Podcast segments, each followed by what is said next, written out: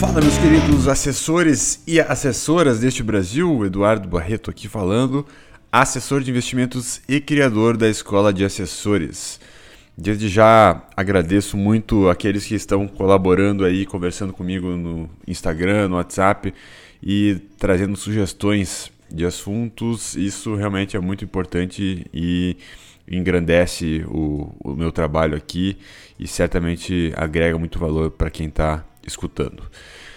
É, hoje eu vou falar sobre erros cometidos em reuniões.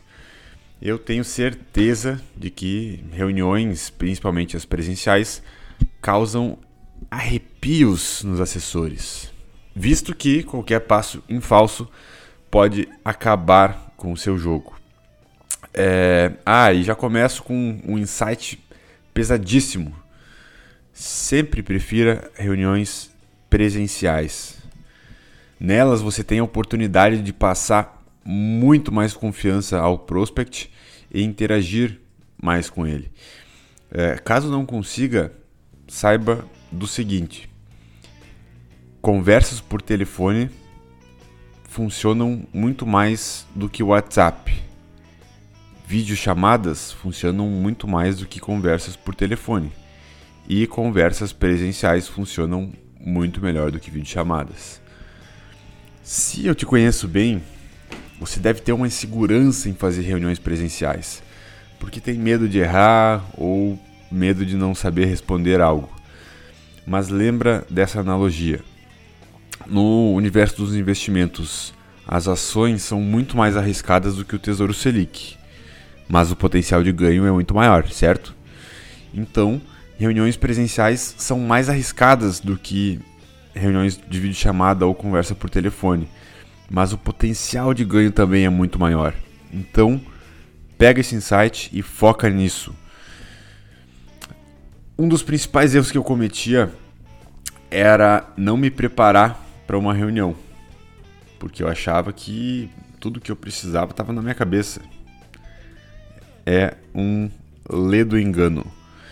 Quando você vai para uma reunião, é, você deve ir para que ela termine em um único resultado, que é o que eu chamo de avanço.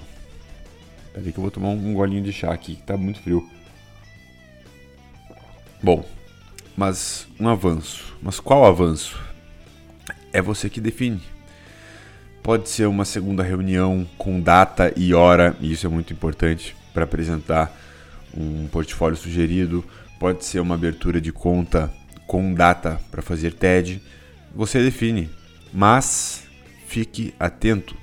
Não confunda um avanço com uma simples continuação. Entenda como continuação quando o cliente fala: Ah, eu te ligo outra hora, vou falar com a minha esposa e depois te aviso, ou qualquer coisa do tipo. Isso significa que você perdeu.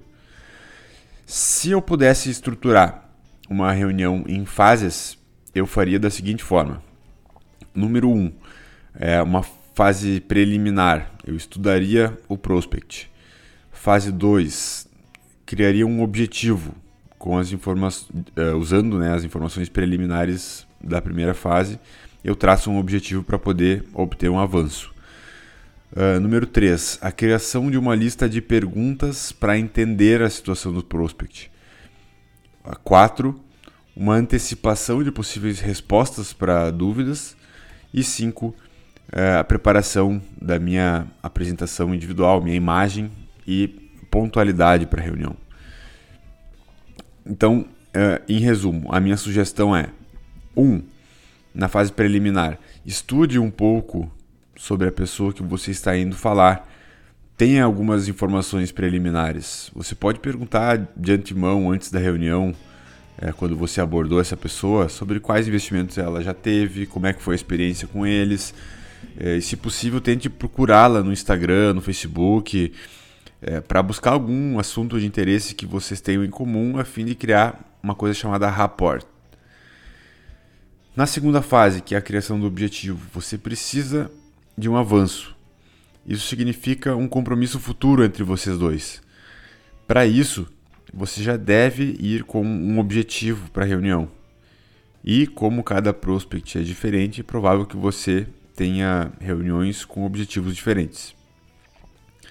É, na primeira reunião, você necessariamente precisa ouvir mais do que falar.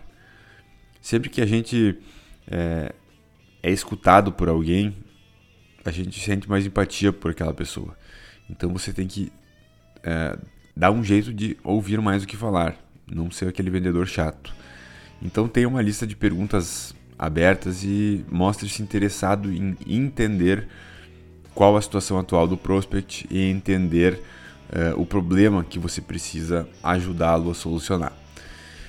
Uh, na etapa 4, que é a etapa da antecipação de algumas possíveis perguntas, uh, é interessante de se fazer para que não se entre numa saia justa. Por exemplo, se a pessoa tem apartamentos ou investe em imóveis, tenha uma noção sobre os problemas que esses investimentos implicam e a diferença de rendimento é, para investimentos semelhantes no mercado, por exemplo, fundos imobiliários. E, por fim, a preparação da apresentação individual, ou seja, o meu traje, a minha aparência. Pessoal, isso é importante, não adianta ignorar. Não adianta ir vestido igual Warren Buffett, é, que se veste de uma forma estranha, ou veste moletom igual o Thiago Negro, que vai dar errado.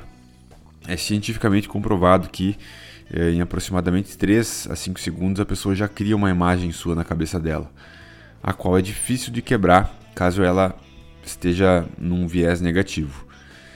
E lembre-se, seja sempre pontual. Isso demonstra o teu comprometimento com os clientes e eles associam isso a um trabalho de excelência.